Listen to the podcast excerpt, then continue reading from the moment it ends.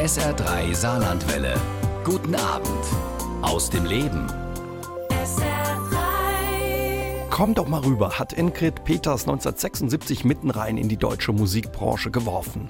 Trotz eines Lebens zwischen CDF-Hitparade, Auftritten in Australien und Südkorea und einem achten Platz beim Grand Prix in Norwegen blieb sie immer auf dem Teppich und ihrer Heimat, dem Saarland, treu. Wir unterhalten uns heute Abend mit ihr über Auftritte auf gro großen Bühnen, Lampenfieber beim Grand Prix und wie schwer es ist, in der Musikbranche auch einmal Nein zu sagen. Mein Name ist Uwe Jäger. Hallo und einen schönen Dienstagabend. SR3. Kommenden Samstag heißt es wieder, zwölf Punkte gehen an. Dann findet zum 63. Mal der Eurovision Song Contest statt, dieses Jahr in Lissabon. Und wir unterhalten uns heute Abend über diesen ja, besonderen Zauber, der von diesem Wettbewerb ausgeht, bei dem ja auch schon mal rund 200 Millionen Zuschauer vor dem Fernseher sitzen. Und mein Gast heute Abend ist Ingrid Peters. Die gebürtige Saarländerin hat Deutschland 1986 damals noch beim Grand Prix vertreten. Und ich sage einfach mal schönen guten Abend, Ingrid, und schön, dass du da bist. Ja, danke schön für die Begrüßung. Guten Abend nach draußen. Die Leute müssen sich nicht wundern, es ist erst Dienstag, nicht Mittwoch. Ja, es ist erst Dienstag. Normal genau. sendet nämlich die Ingrid am, ja, Ihnen muss ich das nicht sagen, am Mittwoch um 20 genau. Uhr. Aber viele freuen sich, dass du heute Abend da bist, um mit uns ja ein bisschen über den Grand Prix, den Eurovision, Eurovision Song Contest zu reden. Und ja, weil ich manchmal abends, Mittwochabends auch noch hier sitze und wir uns schon mal im Flur begegnet sind, ja, genau. duzen wir uns. Ja, genau. Wie ist es bei dir, Ingrid? Freust du dich ein bisschen auf den ESC? Schaust du am Samstag? Ähm, das, das entscheide ich immer sehr spontan. Also ich weiß nicht, ob ich gucke. Ich, am liebsten gucke ich den ESC, wenn ich das aufgezeichnet habe, weil ich so eine ganz bestimmte Technik habe, wie ich das gucke. Mhm. Wie guckst du? Ist es so wie beim Fußball, bei einigen Fußballprofis, willst du deine Ruhe oder können da Leute dabei sein? Nein, ich will das alleine gucken und ich gucke das nach einem ganz bestimmten Schema. Ich sitze dann sehr entspannt in irgendeiner Ecke, habe eine Handarbeit, äh, die ich dabei mache und dann beginnt ein Lied. Und wenn ich das Bedürfnis habe, meine Handarbeit zur Seite zu legen und mir das Bild anzuschauen und den Interpreten anzuschauen, dann weiß ich, dieses Lied hat was. Das ist ein ganz alter Trick, den lernt man in der Musicalschule. Ähm, wie man möglichst viel Kraft, also wenn man lernen soll, Kraft nach außen zu strahlen, dass man das Publikum bannt. So, und wenn der Künstler gut ist und das beherrscht durch äh, seinen Gesang, äh, der mich dann berührt, dann guckst du automatisch hin und willst mehr wissen. Und wenn mhm. ich mehr wissen will, dann weiß ich, das Lied hat was. Mensch, und heute ist ja eine Riesenshow, Riesenaufwand mit, mit Licht, mit Technik ja. teilweise. Das könnten Sie sich bei dir sparen. Bei dir kommt es auf die Musik erstmal an. Bei mir kommt es immer, es ist doch ein Song-Contest. Es ist kein Show-Contest. Für mich ist es immer noch ein Song-Contest. Ich bin da sehr altmodisch, tut mir leid. Ist es dir manchmal auch einfach zu viel Show mittlerweile ja, schon? absolut, absolut. Und ich war, ähm, ich habe fast geweint vor Glück, als letztes Jahr der Portugiese gewonnen hat, weil er das Ding, und, äh, und das sieht man ja auch, wenn man sich die Songs alle anhört. Also ich habe alle 43 Teilnehmer mehr angehört, wie viele Balladen jetzt auf einmal da wieder drin sind. Und ähm, also er hat genau das erreicht, was, was er wollte, dass Emotionen wieder was zählen. Mhm. Und das hat er geschafft. Ich habe da gesessen, ich mit offenem Mund, ich sag's ganz ehrlich, wie die Kuh vom neuen Scheunentor und habe nur und es war bei mir zu Hause mucksmäuschenstill, nur dieser Gesang. Und ich habe im Anschluss daran versucht, ein Video zu finden. Und als ich es endlich fand, das war schon ein paar Tage später, dann habe ich das ich, 30 mal, 40 mal hintereinander gehört, um einfach die Facetten dieses Songs mitzubekommen. Mhm. Also das macht dann den, hat den Zauber ausgemacht. Ja, ne? Dies, genau. Dieser, dieser Live-Gesang, die Schwingung, die der Interpret hat, und äh, diese Emotionen, die er transportiert, das ist ja letztendlich Musik. Was ist Musik? Musik ist Ausdruck von Gefühlen. Das sollte es sein, so jedenfalls sehe ich das. Und wenn das in Stimme äh, zusammengeht, also Interpret, Lied, Text, dann ist es einfach nur schön und perfekt und dann berührt es dich auch. Wie findest du unseren Beitrag für dieses Jahr? Michael Schultes, You Let Me Walk Alone, gefühlsvoller Song auch, auch ein bisschen wahrscheinlich so angelehnt, ne? Aus mir fehlt was. Mir fehlt da einfach ein bisschen was. Mir fehlt so ein Bogen. Das ist mir ähm, etwas zu monoton. Aber das ist, das ist jetzt gerade modern. Große Melodiebögen sind nicht mehr so in. Und da, ja, sage ich mal, könnte das ja genau richtig sein. Lieblingsmusik von meinem Gast heute bei SA3 aus dem Leben, Ingrid Peters, die kräftig mitgesungen hat. Eben. Ja, ich kann nicht anders. Das ist mein absolutes Lieblingslied. Schon seit es es gibt, seit 1986, da kam es raus. Und ähm, ja, also ich habe, glaube ich, schon einige Boxen meines Autos damit ruiniert, wenn ich das gehört habe. äh, wenn es nämlich äh, in der Zeit so, als ich noch viele Nachtfahrten gemacht habe, im Radio lief, habe ich ganz laut gedreht, weil dieses Lied hat alles, was ein Song braucht. Das hat einen irrsinnig guten Text, eine Message, eine Aussage, die was bewegt. Das reißt dich raus, wenn du traurig bist. Das kickt dich noch höher, wenn du richtig gut drauf bist. Das ist super instrumentiert. Äh, das knallt richtig durch. Das ist absolut mein Lied. Hätte den Grand Prix vielleicht gewinnen können. Weiß ich nicht. 86 ist es rausgekommen. 86 ja. war auch für dich ein besonderes Jahr, weil mhm. ähm, das hieß damals für dich mit dem Lied über die Brücke gehen. Ähm, vertrittst du Deutschland beim Grand Prix in ja. Bergen in Norwegen. Lass uns über den, den Vorentscheid reden. Wie war das damals, als du dieses Lied gekriegt hast, über die Brücke gehen? Angeblich noch auf Kassette. Auf Kassette, natürlich. Damals gab es das noch nicht so mit so CD und so, da hat man noch Kassetten gehört. Ja, das, das war ganz herrlich. Ja, das erstmal in der Küche zu Hause gehört? Ja, es kam, es kam mit der Post in einen Briefumschlag und äh, dann äh, sagte mein damaliger Mann zu mir, du, da ist was gekommen, du sollst, äh, hier ist ein Lied für dich für den Grand Prix. Ich denke, ach naja, wird schon was sein, ne? Jetzt äh, gucke ich mal, steckt das? Also da stand so ein, so ein ähm, auf der Fensterbank so ein, so ein Radio mit Kass Kassetten drin. Da haben wir das dann da reingetan. Und dann habe ich nur gemerkt, wie ich ganz still wurde und diesem Text zugehört habe und diesen Groove gefühlt habe, weil der ist ja doch ungewöhnlich auch für die Zeit. Und dann habe ich nur gesagt, das singe ich ich wollte eigentlich gar nicht mehr zum Grand Prix. Weil du warst ja, schon zweimal. Ja, ich war versucht, ja zweimal ne? vorne dran. Ich war, ähm, die Plattenfirma hat gemeint, und 83, ja. die Plattenfirma hat immer gemeint, das sei toll, das sollte man machen. Also ich bin ja nicht zum Grand Prix, weil ich es unbedingt wollte, sondern weil so viele um mich rum waren, die sagen, mach das, mach das, das ist gut für dich, das ist gut für dich. Also habe ich mich gefügt und habe gesagt, ich mach das. Okay, prima, mach ich.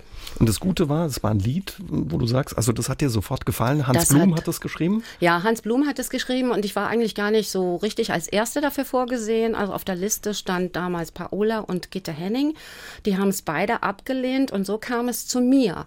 Und dann war ja der Clou eigentlich noch, dass Bernhard Brick da auch irgendwie mit involviert war oder was davon wusste. Und der meinte, man solle das als Duett singen. Das wollte ich aber gar nicht und das habe ich auch gar nicht gehört. Also ich habe dieses Lied nie als Duett empfunden, sondern als wirklich Solonummer. Und als es dann wirklich dazu kam, dass ich das singen darf, da war ich oh, stolz wie Oscar ein Lied zu singen, das eine Aussage hat, einen Text, der in keiner Zeile kitschig ist oder schlagerhaft ist. Das hat mir halt wirklich gut gefallen. Das hat mein Selbstbewusstsein gekickt bis. da war es ja auch egal, dass du quasi die Dritte auf dem Zettel warst. Das war mir völlig egal. Mhm.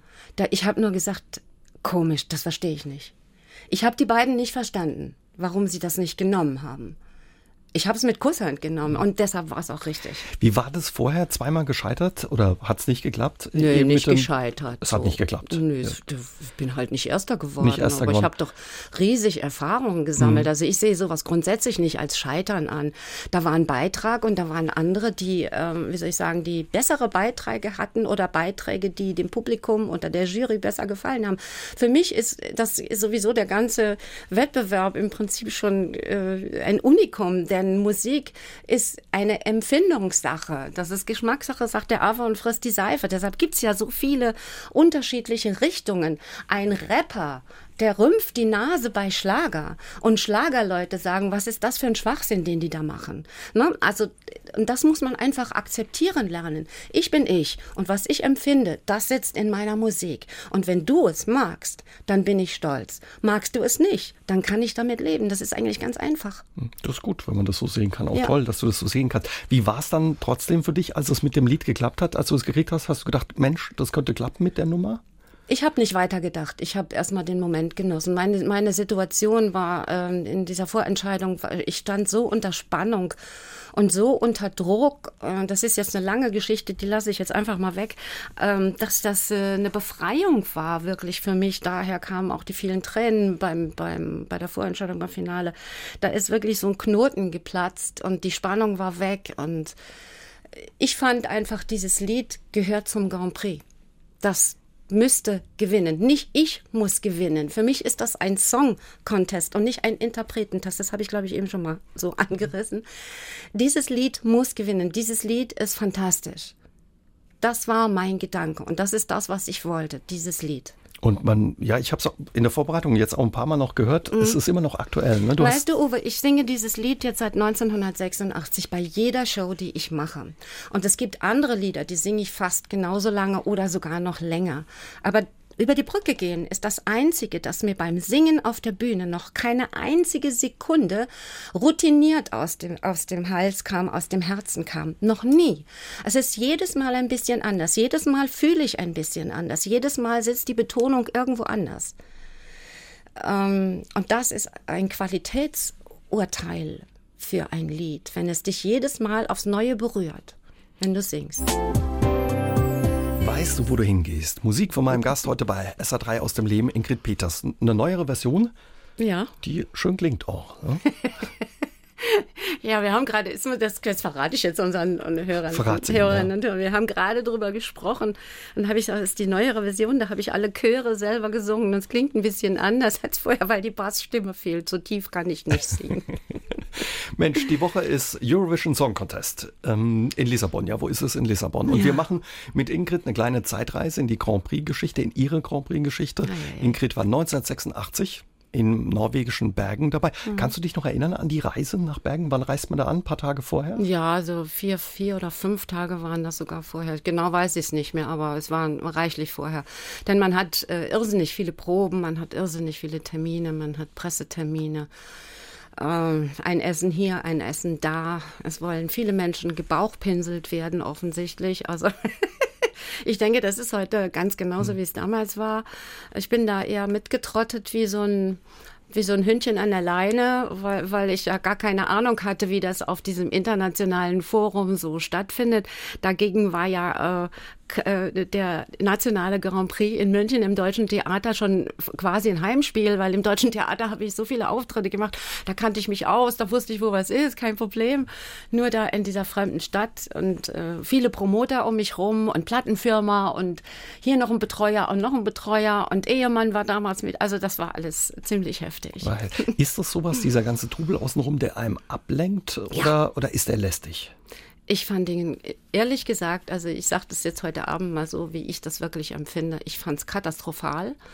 Und ich habe auch äh, irgendwann meinen Mann äh, gebeten, mir alles vom Leib zu halten, weil das widerspricht, dieses ganze Drumherum widersprach so meiner Vorstellung von dem, was wesentlich ist. Für mich war wesentlich dieser Moment, auf die Bühne zu gehen und meine volle Konzentration da zu haben. Und alles andere, hier nochmal ein Shake Hands und da nochmal ein Smalltalk und dies und jenes.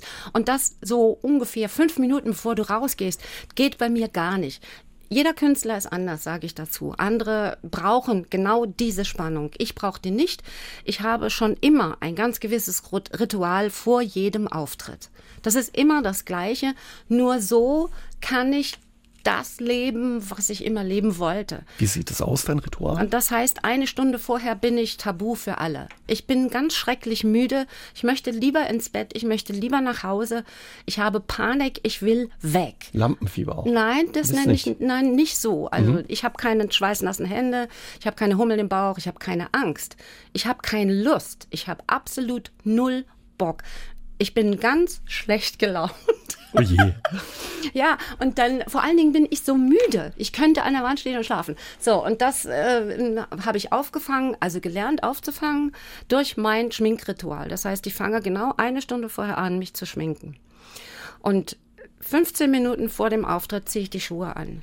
Dann mache ich körperliche Dehnübungen, als wäre ich ein Hochleistungssportler. Ich brauche das zum Wachwerden, sonst komme ich nicht auf den Punkt. Und wirklich, um mich zu fokussieren.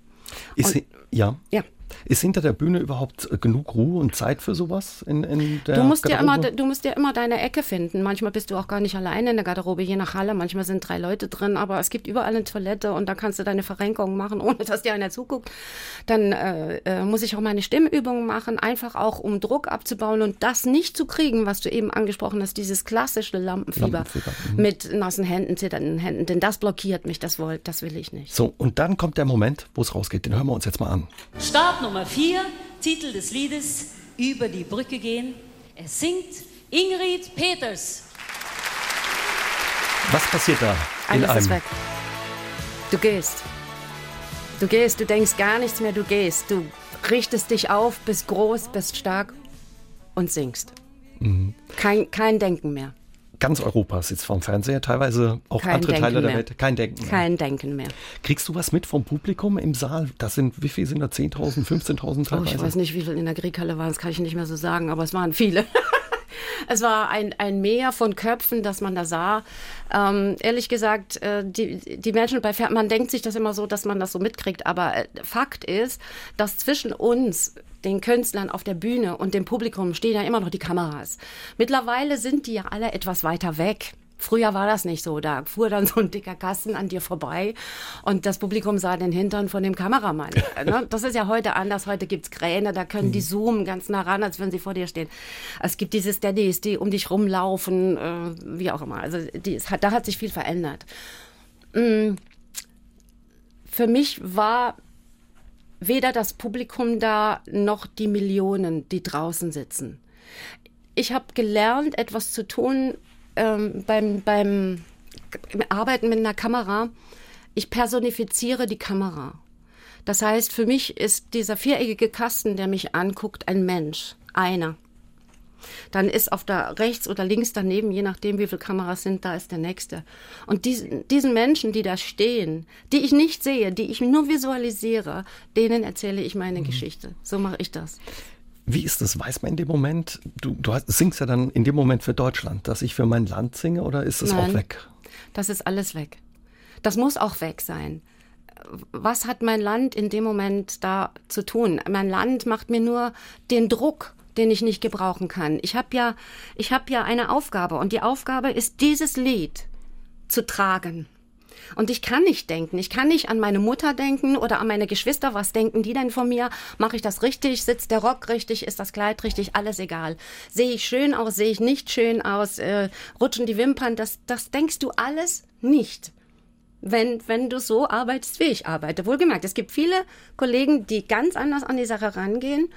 Ähm, ich bin, wie ich bin, habe ich ja schon mal Das, gesagt. das war ein besonderer Auftritt in Bergen, das hat man Ja. auch gemerkt. Also es kam gut an, auch beim Publikum, das hört man auch, die gehen auch mit. Mhm. Also ähm, Ja, ich war, ich war ziemlich hoch gewettet.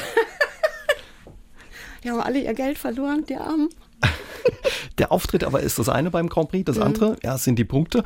Und wie groß die Spannung ist, beziehungsweise die Anspannung zwischen 0 und 12 Punkten, darüber unterhalten wir uns gleich mit Mhm. Ingrid Peters. Sie hören sie schon wieder mitsingen. Ingrid Peters heute Abend zu Gast bei SA3 aus dem Leben. Sie kann nicht anders. Nee, ich kann nicht anders. Wenn ein Lied gut ist, dann singe ich mit. Und dieses Jahr habe ich ja gerade gesagt, habe ich auch schon mal gesungen, live auf einer Bühne mit dem Rias Tanzorchester, Horace Jankowski. Schöner Moment in meinem Leben. Wir unterhalten uns aber ein bisschen über deinen Auftritt beim Grand Prix 86 in Bergen. Weißt du noch, was du anhattest?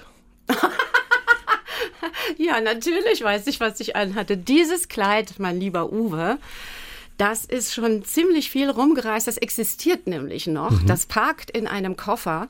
Und immer, wenn jemand danach fragt, dann da verschicke ich das auch mal. So. Also die letzte Gelegenheit war eine äh, wunderbare Show, die in Deutschland veranstaltet wurde von Malente. Und die haben äh, Grand Prix-Lieder gesungen und haben gesagt, sag mal, hast du noch das Kleid? Und dann habe ich gesagt, ja, das habe ich noch. Können wir das bitte haben? Und dann habe ich gesagt, okay, aber ich kriege es wieder. Ja, ist gut. Also habe ich denen das Kleid geschickt und dann rief mich der Herr Malente an und sagte, du hör mal, das ist viel zu klein. Wie bist du denn da reingekommen? Ich sag, ja, war halt eben so eine Spindeldürre damals. Ne? Unsere Sängerin ist zu dick, wir müssen ein neues machen lassen. Aber dann haben sie es auf eine Puppe gezogen und im Foyer ausgestellt. Fand ich süß. Erzähl uns, wie sah es aus? Der Rock hat ja ein bisschen Probleme mit euch Der gemacht. Rock war eine Der Katastrophe. rutschte. Der, der Rock war aus einem Glitzer-Lurex-Stoff und äh, au- auf Stretch-Basis und der ist halt mit jedem Schritt ist der kürzer geworden. Also ich musste den immer wieder zwischendrin runterziehen. Der hatte ja so eigentlich im Original hat der Knielänge, ne? Aber es ist, wenn man sich das mal anguckt, äh, sitzt der nach der Darbietung deutlich über dem Knie. Hält man da die Luft an beim Singen oder denkt man, oh, da, egal jetzt. Nee, ach, egal, jetzt denkt man da, ja, egal. Also man denkt gar nicht, dachte ich ja schon. Das ist einfach so. Dann auf einmal ist das unwichtig. Ich meine, äh, für alle drumherum war, der, war das Outfit irrsinnig wichtig. Für mich war das gar nicht wichtig. Mhm. Also Glitzerrock, was war noch? Und dann war so eine ne? weiße Jacke mit riesigen Puffärmeln, so ganz 80er. 80er Jahre, ja, also doppelt so breit wie ich eigentlich bin. Und da war, war dass die Jacke ist weiß mit silbernen Punkten und dann gab es noch einen silbernen Gürtel dazu und äh, silberne Mörderschuhe. So, Auftritt ist rum, hat gut geklappt. Der Funke ist übergesprungen beim Publikum im Saal, mhm. runter von der Bühne und dann geht's ans Warten äh, mit den Punkten. Du hattest Platz 14, da kamen noch ein paar, 20 waren dabei, Weiß Teilnehmer. Mehr, ja. mhm. Und äh, da sitzt man in diesem Green Room, wie das heißt. Grässlich. Wie ist es? Furchtbar. Also, ja? Und total unter Beobachtung und ähm, alle gucken, wie man reagiert, finde ich ganz, äh, ich persönlich empfinde, äh, das, das ist mir unangenehm. Ich würde mich dann gerne lieber zurückziehen, in die Garderobe ganz still sein, weil ich sowieso nach dieser Hochspannung, die man da empfindet, sause ich erstmal rabiat schnell in ein ganz tiefes Loch und fühle mich sehr leer. Und dann sitzt man eben da auf dem Silbertablett, äh, muss lächeln, kann sich nicht Luft machen, kann seinen Druck nicht ablassen, den man da doch irgendwie aufgebaut hat, äh, stets kontrolliert und winke, winke und freundlich. Also ich fand diese Phase unerträglich schwer. Die dauert auch brutal lang. Ne? Oh, ätzend, ja. Wahrscheinlich bei euch noch länger, wenn ja. er da sitzt. Das zieht sich wie Kaugummi. Immer, ne? Das zieht sich wie Kaugummi. Ja. Hat man da, hattest du ein Gespür, ob das gut lief oder oder gar so wie keins, du sagst, nein, leer? nein, ich habe gar kein Gespür hm. für sowas. Nicht in dem Moment, wo ich selbst beteiligt bin. Das geht auch gar nicht. Das hat keinen Platz in meinem Herzen. Und dann geht's los. Dann werden die Punkte verteilt. Ja. Von 0 bis 12. Ja, komisch. Das ja, und sensationell war ja auch die hohe Punktzahl von Österreich. Ich konnte das gar nicht einschätzen. Zehn Punkte. Ja, das war, ich glaube, nach langer Zeit irgendwie das erste Mal. Mein Mann hat mich dann nachher gestupst und hat gesagt, Österreich, Österreich, die haben dir so viele Punkte gegeben, so viele Punkte haben die noch nie gegeben. Das ist eine Sensation. Nicole, Toll bekam, glaube ich, einen Punkt. Der ganze Saal hat damals gelacht, wenn ich das richtig in äh, Erinnerung weiß, habe. Weiß ich auch nicht Und mehr. für dich gab es zehn Punkte. Ja, das war irre. Also die, die das mhm. nimmt man wahr. Die Engländer, warte mal, das hören wir uns gerade nochmal an, von denen gab es volle Punktzahlen. Germany, 12, 12 points. Yeah! Germany, 12 points. Ach, wie schön. Können wir das nochmal hören? Ob ich das nochmal hinkriege? Ich probiere es. Also da, da geht das Herz auf, wenn zwölf Punkte kommen. Ja, das ist so, das ist so ein Schmankerl. Das tut gut. Da freut man sich auch sehr. Und wie ist es, wenn null Punkte kommen? Mm, ja. Das tut weh. Da, nee, das tut nicht weh. Also es gibt vielleicht Künstler, denen das weh tut. Ich habe es ja schon mal gesagt. Mir tut das nicht weh weil ich ja meine Einstellung dazu habe. Hm. Geschmackssache, sagt der Affe und frisst die Seife. Schluss. Was anderes gibt es für mich nicht. Es gibt äh, nicht äh, ich, ich, ich äh, muss, sondern die haben eben einen anderen Geschmack. Das muss man doch akzeptieren können. Wie war das dann? Am Ende hat es gereicht für Platz 8. Acht, ja. Mhm. Enttäuscht oder zufrieden gewesen?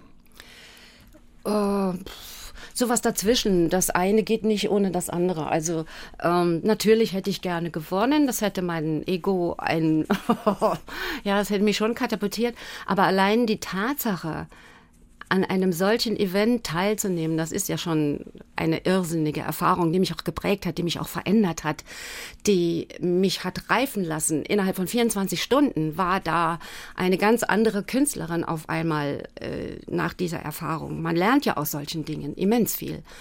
Ähm, ich habe aber auch, äh, wie soll ich sagen, dem Nicht-Gewinnen nicht nachgetrauert. Ich kann nicht sagen, dass mir das jetzt äh, schlaflose Nächte bereitet hätte oder mir einen Depressionsschub gegeben hätte. Das kann ich nicht sagen. Ich war zufrieden mit dem, was ich gemacht habe. Ich hätte gerne noch ein bisschen freier interpretiert, dass ich nicht frei war. Das sehe ich immer wieder, wenn ich hingucke. Die Schultern, die hängen so knapp unter den Ohrläppchen. Also ich war, äh, aber das lag auch an der Zeit und es lag auch an mir, wie ich damals war. Ähm, ich habe damals noch nicht so frei eine Bühne betreten können, wie ich es heute mache. Mhm. Das ist einfach, die Jahre verändern dich dann doch. Ne? Du hast aber gleich mal erzählt, danach, also klar, du bist reifer geworden, aber mhm. es hat mhm. sich auch in der Öffentlichkeit was verändert. Es Man kannte sich, ja. dann die Ingrid Peters, also den Namen. Es hat sich immens ja. viel verändert. Also am Anfang war das so, dass äh, wenn man die Leute gefragt hat, äh, kennst du Ingrid Peters? Äh, äh, nee, wer ist denn das? Äh, kennst du Afrika? Ach ja, das kennt, ach die ist das so. Und nach über die Brücke gehen war das auch durch die Präsenz in der in der Yellow Press. Es war ja, es gab ja kaum eine Zeitung, wo mein Konterfei nicht vorne drauf war. Ähm, war das wirklich äh, deckungsgleich. Also der Name stand für das Lied und das Lied stand für den Namen und das Ganze kombiniert mit dem Gesicht. Das habe ich schon gemerkt, auch wenn ich so Auftritte dann machte in der Nachtzeit. Ich hatte, man hatte früher Jahre, zwei Jahre im Voraus war man schon fest verbucht. Und äh, als ich dann den Grand Prix gewonnen, äh, also da den äh, Nation, nationalen gewonnen und beim internationalen den achten hatte und bin dann zu meinen Shows gegangen, das war eine ganz andere Art von Arbeiten. Die Leute haben mir weitaus mehr Respekt entgegengebracht, als das vorher der Fall war. Was ich mir vorher erkämpfen musste, war auf einmal nicht mehr da. Es war sofort, die Ansage kam, Ingrid Peters kam, es war Stille, alle guckten nach vorne ganz erwartungsvoll. Und das war ein einfaches Arbeiten dann für mich. Das war wunderbar. Mhm. Und du bist später auch nochmal nach Bergen gefahren. Ne? Auch ich war oft danach noch in Bergen, ja. Mhm. Und da gibt es auch eine ähm, Begegnung mit einem Taxifahrer. Also man kannte dich auch da. Ja, Herrgott, ja. Ja, das hätte ich ja jetzt fast. Ja, stimmt. Man, also ja, das war eine Erzähl süße Geschichte. süße Geschichte. Ich war engagiert auf dem Schiff, flog also nach Bergen.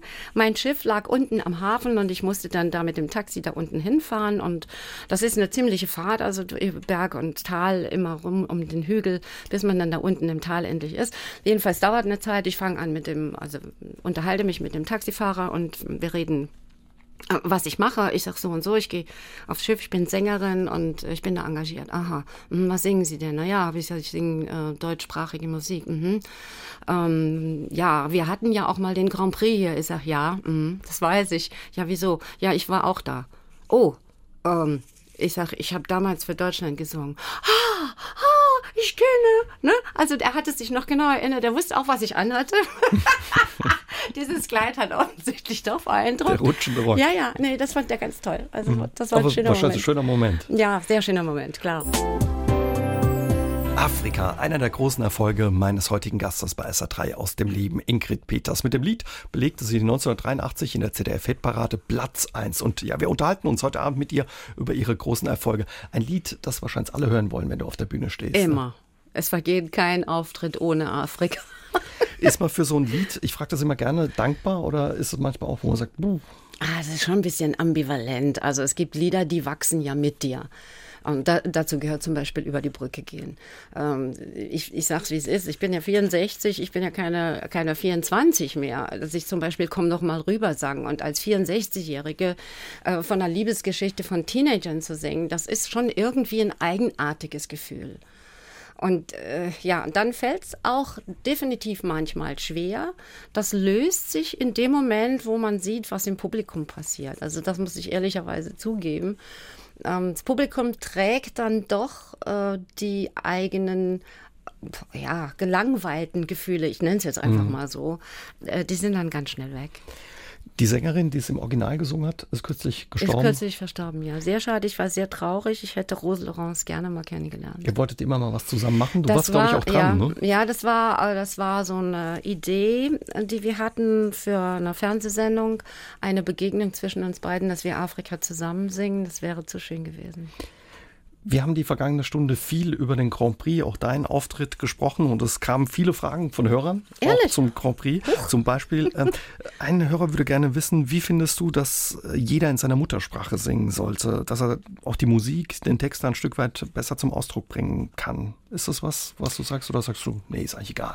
Also ich, ich fände es sehr schön. Mir würde es wieder besser gefallen, obwohl es Sprachen gibt und darum ging es ja eigentlich, warum man erlaubt, äh, alles in Englisch zu singen, die von der Phonetik her halt eben sehr schwierig auch zu singen sind und für, für europäische Ohren äh, manchmal ein bisschen befremdlich sind. Also ne, also Türkisch ist für mich, sagen wir mal, vom Klangbild her schwerer. Ähm, zu hören als zum Beispiel Spanisch oder sagen wir mal eben Englisch. Ne? Was nicht heißt, dass es dem Lied einen Abbruch tun würde. Ich würde das begrüßen, wenn in der Muttersprache gesungen würde. Definitiv. Und Kurt Stein würde gern wissen, wie du zu der Bewertung stehst. Er hat den Eindruck, dass es da inzwischen nicht mehr viel um die Musik geht, sondern mehr um das Außen herum. Na, das ist ja nichts Neues, das wissen wir doch schon lange, oder?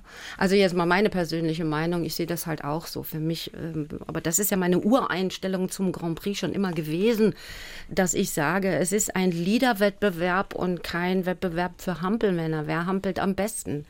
Klar, es gibt Show-Effekte und Musik und Show, das gehört zusammen, das kann ich alles verstehen, aber wenn die Musik verliert ne neben der Show, dann stimmt irgendwie was nicht, wenn die Show das Einzige ist, was noch zählt. Und das Bewertungssystem, ja Gott, das ändert sich ja auch alle naslang mal wieder. Ich, ich weiß, ich steige im Moment sowieso nicht so richtig durch, wie es derzeit aktuell ist, ganz ehrlich.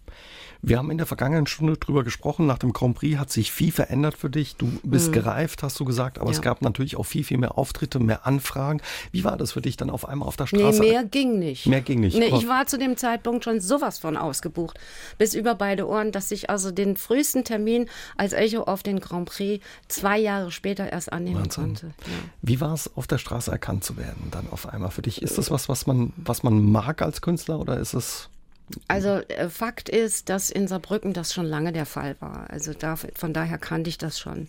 Mit Wucht hat es mich dann in anderen Städten getroffen, wenn ich dann mal wirklich unterwegs war. Und es ist ein schwieriges Thema. Es ist deshalb ein schwieriges Thema, weil man unter Umständen seine Fans verletzt, wenn man sagt, wie man es persönlich empfindet. Das möchte ich natürlich auch nicht. Aber ähm, klar, Popularität hat zwei Gesichter. Es gibt Momente, wo man auch gerne unerkannt wäre. Das funktioniert aber ab einem gewissen Zeitpunkt nicht mehr. Und dann ist es auch schwer. Also es gibt Fans, die, die, äh, wie soll ich sagen, die liebe ich für die Distanz, die sie einhalten. Man sieht, dass sie einen kennen, man sieht, dass sie einen mögen oder die Lieder kennen und die Lieder mögen, wie auch immer. Und ähm, sie nicken respektvoll und bleiben auf Distanz. Es gibt andere, die benehmen sich, als wären sie mit dir im, schon im Kindergarten gewesen, kloppen dir auf die Schulter und rücken einfach zu nah. Und ähm, das kann man, dieses Bedürfnis nach der Nähe, und das ist die Schwierigkeit an der ganzen Geschichte, kann man nicht erfüllen. Man kann nicht jedem Menschen nahe rücken. Wir haben über 80 Millionen Menschen in Deutschland. So, jetzt wenn wir nur 10 Prozent mich kennen, jetzt rechnet ihr mal aus, wie viel das sind. Ja? Also ich glaube, das ist das schwierig, da keinen vor den Kopf ja, zu stoßen. Ja, es überfordert manchmal. Du, du mhm. hast gesagt, es waren dann unheimlich viele. Mehr ging eigentlich gar nicht mehr, mhm. weil du ausgebucht warst. Du hast dann für dich irgendwann entschieden, ich ziehe die Notbremse und hast eine Pause gemacht. Du hattest damals einen Plattenvertrag bei Ralf Siegel ja. abgelehnt. Nee, zurückgegeben. Zurückgegeben. Ja. Wie viel Mut war für den Schritt notwendig? Beziehungsweise da ging es wahrscheinlich auch um, um viel Geld. Wie, wie, hat man da in der Branche Es war ein reagiert? hochdotierter Plattenvertrag. Ja, ich habe auf viel Geld verzichtet. Aber Geld ist es nicht. Und da sind wir wieder beim, bei dem Punkt, wer bin ich, was bin ich? Ich bin nicht geldorientiert, mich kann man mit Geld nicht kaufen. Wenn der Hintergrund nicht stimmt, schmeiße ich das Handtuch. Ganz einfach, so ist das. Ähm, ich will Musik machen und ich will Musik so machen, wie ich sie fühle. Und das war auch in der Situation nicht möglich damals bei Ralf. Ralf ist ja auch sehr erfolgsorientiert und ist ein, äh, das ist nichts Negatives. Ralf ist einer, der, der ähm, stürzt dich mit Begeisterung in ein Projekt. Und äh, ich bin aber kein Projekt. Und das ist der springende Punkt an der ganzen Geschichte. Ne? Er, er will mich formen. Also ich war ja damals schon zehn Jahre im Geschäft und will dann einen Künstler formen. Aber was willst du an einem Künstler formen, der schon zehn Jahre dabei ist? und dann auch noch ein Widder ist. Ja, also das geht gar nicht. Aber wie ist das, wie, äh, wie, die Musikbranche, was ist das für eine Branche? Ist es eine harte oder eine leichtere Branche?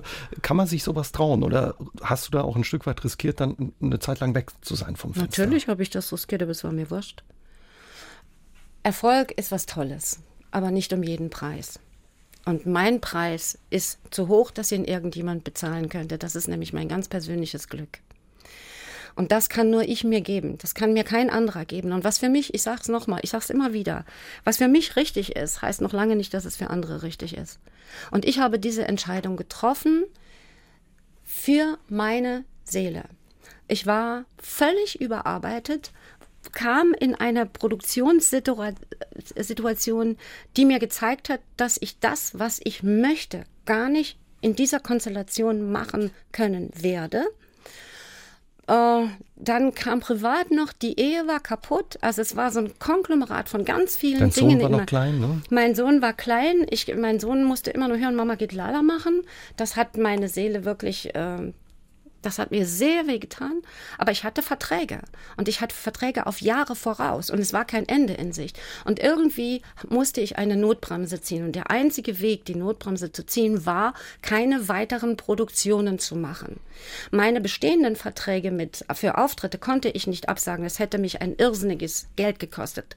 Das, weil du musst dann Konventionalstrafe zahlen, so einfach ist Aber das, kein ne? neues dazu, keine neuen Es kommt Aufträge. dann kein Neues dazu. Das konnte ich auch nicht, weil ich ja, äh, wie soll ich sagen, ich musste ja eine Existenz aufbauen.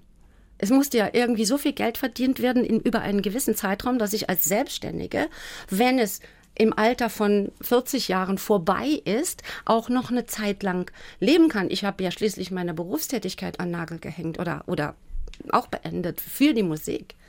Ja, und wie es dann äh, mit dir weiterging nach dieser Auszeit, darüber unterhalten wir uns gleich mit Ingrid. Aber vorher hören wir uns ja eben dieses Lied an, mit dem im Grunde alles angefangen hat. Komm doch Oh, mal rüber schön. von 76.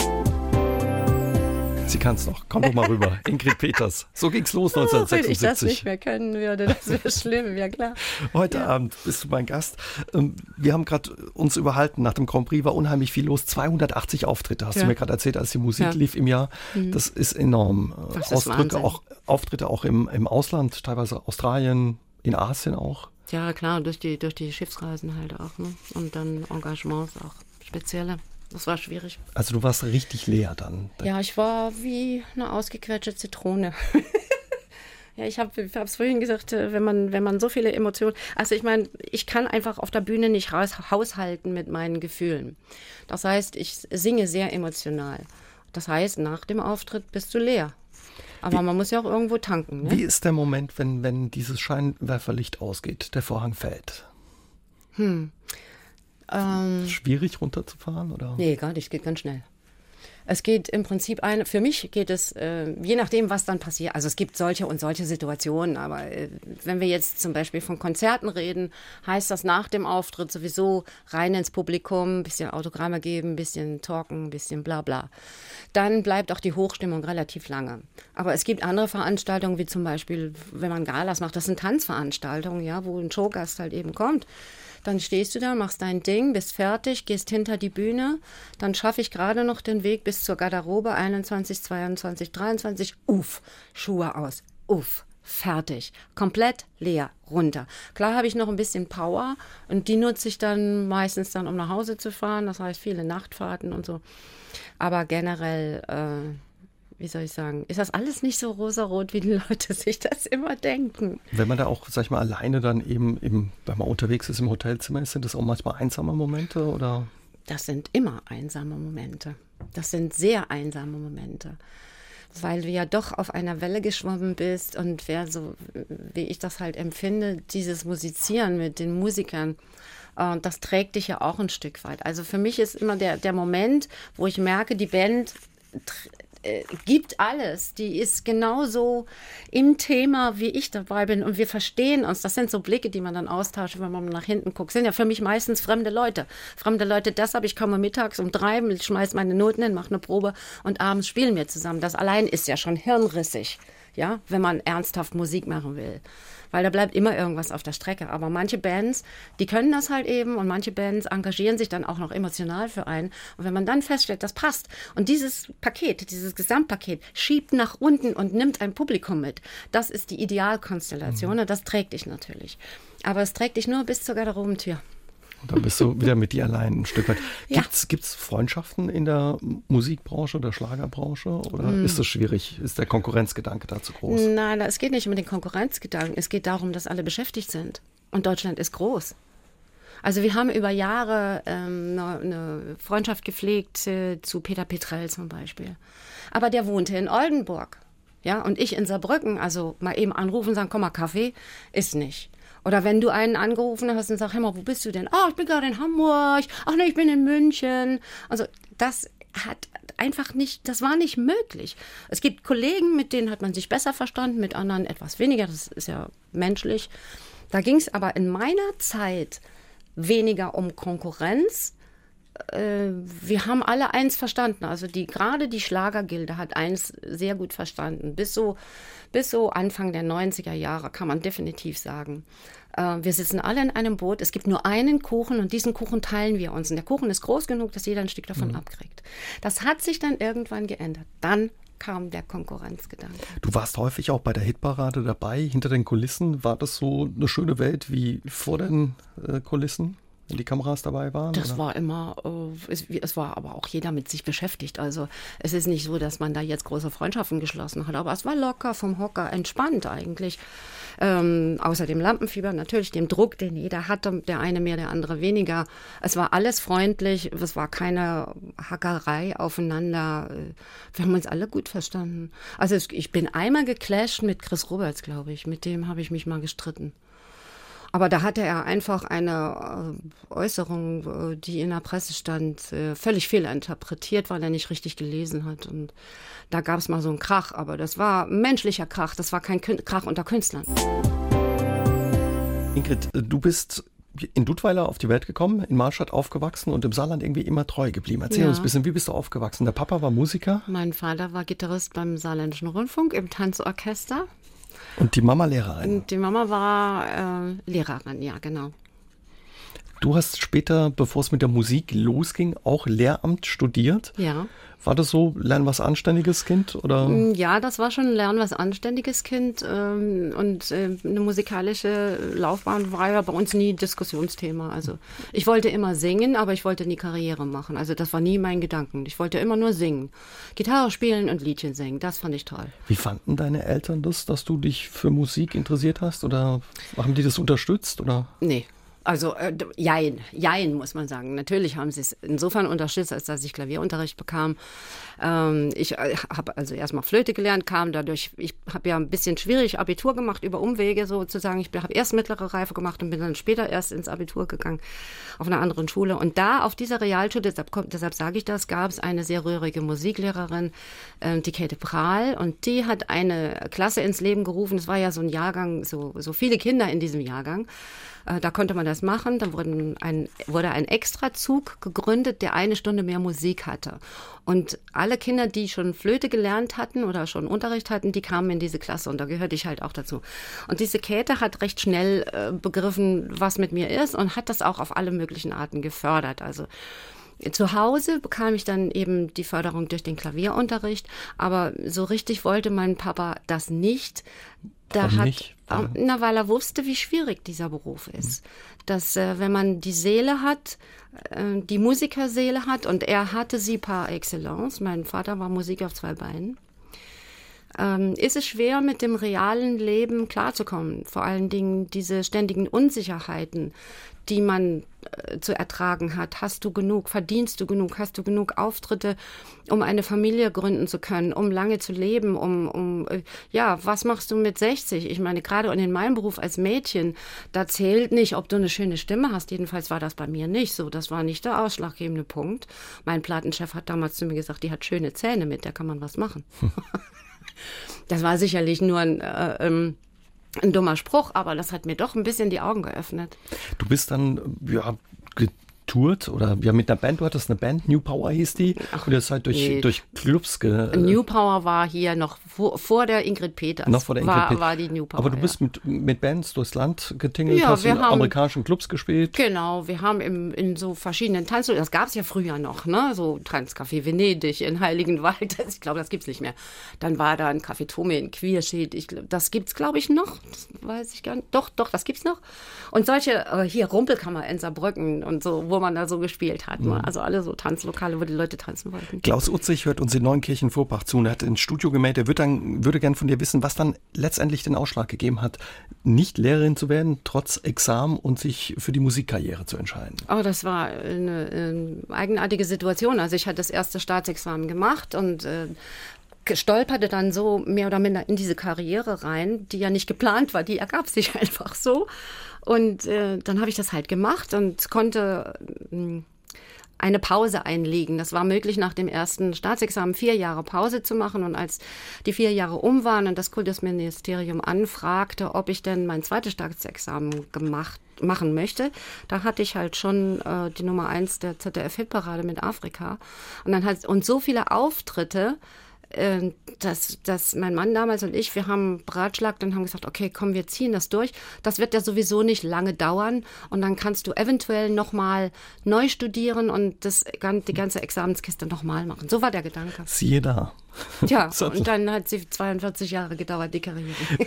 Wie war das dann für deine Eltern? Haben die den Erfolg noch mitgekriegt? mein Vater nicht. Mein Vater ist also, äh, meinen ersten Plattenvertrag bekam ich, da lebte er noch, den hat er gelesen und hat nur den Kopf geschüttelt und hat gesagt, nein. Den zweiten Plattenvertrag, der mir angeboten wurde, den habe ich dann gelesen, weil mein Vater schon nicht mehr lebte. Und dann habe ich auch gesagt, nein. Der dritte wurde Beim dritten habe ich gesagt, na ja, man kann das ja mal probieren. so. Und das ist draus geworden. Das war schon spannend. Also. Lena mit Satellite, ESC-Gewinnerin und bei ja. mir heute Abend zu Gast in SA3 aus dem Leben Ingrid Peters. Keine Gewinnerin. Keine Gewinnerin, aber fast. Ja. Ja. In die Herzen gesungen mit äh, mhm. äh, deinem Song beim Grand Prix. Normal sitzt du Mittwoch, Mittwochsabend hier bei ähm, Guten Abend mit Ingrid Peters. Du bist jetzt für uns an Dienstagabend hierher gekommen. Wir machen einfach mal einen Sprung von den Anfängen, Ingrid, zu der Zeit nach deiner Pause. Du hast dann später angefangen, Texte selbst zu schreiben, mhm. eben deine Musik mhm. selbst zu schreiben. 95 plus minus ging das los, mit der CD aufgewacht. Wie war es, als dann auf einmal nicht nur auf dem Cover, sondern eben auch im Kleingedruckten Ingrid Peters stand? Komisch. Komisch. aber gut angefühlt oder? Ja, es hat sich äh, sehr gut angefühlt, doch, das muss ich sagen. Also Initiator der ganzen Geschichte waren zwei Künstlerkollegen. Äh, das nochmal zum Konkurrenzdenken. Ich kam hier zum SR, ich weiß gar nicht warum. Und da äh, begegnete mir auf dem Weg P. Werner und sagte, das geht gar nicht, dass du keine Platten mehr machst. Das geht überhaupt nicht. Und dann haben wir so ein bisschen geplauscht und bla bla bla bla. Jedenfalls sagte sie, schreib doch deine Texte selbst, wenn dir so keiner schreibt, so wie du sie haben willst. Dann machst du das selber. Ich sag, das kann ich doch gar nicht. So, zwei Wochen später hatte ich irgendeine Fernsehsendung und treffe auf Reinhard Fendrich. Und der sagt zu mir fast das Gleiche. Das geht überhaupt nicht, dass du nichts mehr machst. Ähm, und schreib doch deine Texte selber. Sag ich, habe ich noch nie gemacht. Ja, und dann sagt er, komm her, ich sag dir mal, wie das geht. So, und dann hat er sich hingesetzt, sich wirklich eine lange Zeit genommen und hat mir erklärt, wie er das macht. Das ist ja ein, ein, ein durchorganisierter Prozess, mit dem man sowas wirklich machen kann. Und das heißt nicht, dass das, was rauskommt, dann auch gut ist, aber es gibt so ein paar kleine Tricks, die man anwenden mhm. kann. Einfach sich regelmäßig jeden Tag hinsetzen zu einer bestimmten Uhrzeit und einfach nur Sätze aufschreiben. Und das machst du so. auch heute? Oh nein, das mache ich heute nicht mehr. Aber ich bin faul im Moment. Wie, ent, wie entstehen so äh, deine Lieder? Philipp hörte uns in Thüringen zu und er wird gerne wissen, ja, wie deine Lieder entstehen. Steht da zuerst eine Idee oder eine Melodie? Wie ist das? Das ist ganz unterschiedlich, was zuerst da steht. Oft, äh, ich schrei, schreibe ja überwiegend Texte. Und diese Texte entstehen aufgrund gewisser Situationen. Die entstehen manchmal auch, wenn ich was im Radio höre, was ich noch nicht kenne. Dann, äh, das kann irgendeine Sprache sein, ähm, Italienisch, Englisch, Französisch, ganz egal, es tut nichts zur Sache. Da verstehe ich vielleicht ein Wort von und dieses Wort ist dann der Impuls. Es ist die, die Atmosphäre dieses Songs. Also es gibt verschiedene Auslöser dass die Muse bei mir erscheint und sagt, nimm Papier und Bleistift. Das kann auch sein, dass ich nachts im Bett liege und in einer Einschlafphase nochmal wach werde, weil ich einen Gedanken habe, der unbedingt zu Papier muss. Dann mache ich die Schublade auf, Licht wieder an, schreibe das auf und am nächsten Morgen versuche ich was draus zu machen. Mhm. Also es gibt ganz, da sind Lebenserfahrungen drin, äh, emotionale Höhen, emotionale Tiefen. Also meine Texte, die ich bis jetzt abgeliefert habe, die haben alle was mit meinem Leben zu tun. Also da steckt viel Ingrid einfach auch da persönlich steckt drin. nur Ingrid drin. Klar, man nutzt auch irgendwelche Phrasen, die immer wieder mal benutzt werden, weil äh, ich, ich habe ja in der Zeit auch Texte geschrieben, wo Reim noch ganz wichtig war, wo Rhythmik auch noch ganz wichtig war. Also äh, so ein Vierzeiler als Strophe, das war genug. Der durfte keine sechs Zeilen haben oder acht Zeilen haben. Ähm, der dürfte auch nicht eine bestimmte, nur eine bestimmte Länge haben, damit es taktisch auf einen gewissen Beat passt. Äh, heute schreiben die ja Texte, die sind drei Seiten lang. Also da bräuchte ich Tage, um das auswendig zu lernen. Und es reimt sich auch nicht immer, es ist auch nicht mehr wichtig heute. Mhm. Aber in meiner Zeit, so jetzt, als ich da meine Texte geschrieben habe, war Reim halt eben wichtig. Du bist im Saarland immer treu geblieben, obwohl du mhm. auf ganz vielen Bühnen in der ganzen Republik aufgetreten Ajo. bist. Warum? Was, was war dir da so wichtig, dem Saarland treu zu bleiben? Oder was magst du am Saarland so, dass du gesagt hast, ich bleibe hier immer? Ich mag äh, die Lebensart, ich mag die Menschen, ich mag die Größe, ich mag die Unkompliziertheit. Äh, vielleicht, das sind alles so Sätze, die man, so Antworten, die man dann gibt, vielleicht, weil man äh, das auch so als Wunschbild hat. Natürlich gibt es auch bei uns Idioten, sage ich jetzt mal salopp. Ja, oder Menschen, die dem Nachbarn nichts, äh, die Butter nicht auf dem Brot gönnen. Das gibt es überall auf der Welt. Aber ich fühle mich in diesem kleinen, überschaubaren Land wahnsinnig wohl. Du hast kulturell alles, was du haben willst. Du hast äh, Grünes, du hast Industrie, du hast äh, Spannung, du hast Kultur. Was will denn der Mensch mehr? Und du hast vor allen Dingen unkomplizierte, überwiegend unkomplizierte Menschen. Also du stehst auf der Straße und guckst dir eine Schuhe an. Im Schuhgeschäft, da quatscht dich eine von links an. Du wechselst drei Worte, man dreht, man dreht sich um, geht seiner Wege und hat gute Laune. Und äh, das ist, das passiert dir hier ganz oft, in anderen Städten halt eben so gut wie gar nicht. Großstädte sind sehr anonym, sehr schnell, sehr laut da fühle ich mich nicht wohl. Also ich bin sehr gerne hier und ich bleibe auch hier. Du bist Saarländer halt, ich bin hier daheim, ja. Wenn man so guckt, in so Kritiken, die man über dich findet, da liest man, die gehört einfach vor Publikum, sie ist eine Granate auf der Bühne. Du schreiben ganz viele Kritiker. Und wer dich mal erlebt hat auf der Bühne, der kann das auch bestätigen. Ich habe dich zweimal erlebt hier beim Ehrlich? Landesfest äh, 2007, ja, mit Riesenpower und auch hier im, im Funkhaus. Die Bühne, was bedeutet dir die heute noch? Also ein Ort, wo du dich immer noch wohlfühlst? Immer noch alles, ja. Das wird sich auch nie ändern. Ähm, ich habe zwar jetzt äh, so einen kleinen Rückzug angetreten aus dem Geschäft, in Anführungsstrichen, und damit meine ich wirklich das Pekuniäre. Ähm, ich mach, ich pick mir nur noch die Rosinen raus. Ich mache nur noch Sachen, wo ich wirklich sage, das, das lebe ich jetzt. Das ist entspannend, das macht schön. Ich musiziere. Ich habe einen wunderbaren Gitarristen, ähm, der wohnt in Frankreich. Den habe ich gefunden, den Laurent Cremer. Mit dem mache ich gerne kleine Konzerte. Also keine Galas mehr, keine Auftritte, wo eben ein Künstler engagiert wird, sondern Konzerte, wo die Leute zu dir kommen. Oder halt eben jetzt sowas wie Altstadtfest, da freue ich mich drauf am im Juni, irgendwann 16. glaube ich, ist ein Samstag. Da freue ich mich drauf, auch mit Laurent und dann bringe ich meinen ähm, langjährigen Pianisten mit dazu, den Werner Dreger und dann sitzen wir drei da und sind ein Paket und haben so viel Freude beim Musizieren, dass ja, das braucht einem und das wird nicht temperamentvoll. so wie die Gala, so also da ist, geht ja nicht darum, in diesem Moment ein Publikum auf die Tische zu bringen, dass sie äh, stimmungsstark und gute Laune haben, sondern es geht darum, Emotionen zu verteilen und sie zu fokussieren und zu nehmen. Und das ist eine wunderbare Arbeit, die ausfüllt und die werde ich auch, glaube ich, noch ziemlich lange machen. Also ich höre raus, du hast noch nicht genug von der Musik. Nein, ich habe niemals genug von der Musik. Kann ich gar nicht. Ich bin Musik.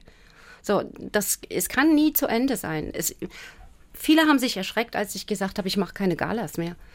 Ähm, ich verstehe nicht, warum man sich da erschrecken muss. Das Galas machen ist kein, kein Spaß. Also, das ist anstrengende Arbeit. Aber ich werde weiterhin musizieren. Nicht mehr in der Menge wie früher. Ich werde keine 280 Auftritte mehr machen im Jahr. Ich habe jetzt ein Privatleben, das ist so wunderbar. Ich möchte nicht immer, ich möchte nicht mehr auf Achse sein. Ich möchte auch nicht mehr auf Schiffe gehen und drei Wochen weg sein von zu Hause. Und das vier oder fünfmal im Jahr. Das will ich nicht mehr. So hier im Umkreis, vielleicht, ich fahre auch mal nach Hamburg. Ich habe jetzt ein Konzert, äh, eine Konzertanfrage für Hamburg. In einem ganz kleinen Laden. Ja, wo du die Menschen anfassen kannst, wo du sie schnuppern kannst, wo du sie berühren kannst von der Bühne runter. Und das ist das Elementare. Das heißt, du, du singst einen Ton und der geht direkt rein und du kannst die Gänsehaut sehen, so nah bist du. Und das ist das, was schön ist. Also wir merken uns im Saarland am Altstadtfest. Ja, genau, am Altstadtfest. Sehen wir dich wieder auf der Bühne. Vielen Dank, Ingrid, für das Gespräch heute Abend und dass du vorbeigeschaut hast. Ist schon vorbei. Oh, wie Ist schon schade, vorbei. ja. Ich danke, dass ich da sein durfte. War schön. SR3 aus dem Leben. Immer dienstags im Radio, danach als Podcast auf sr3.de.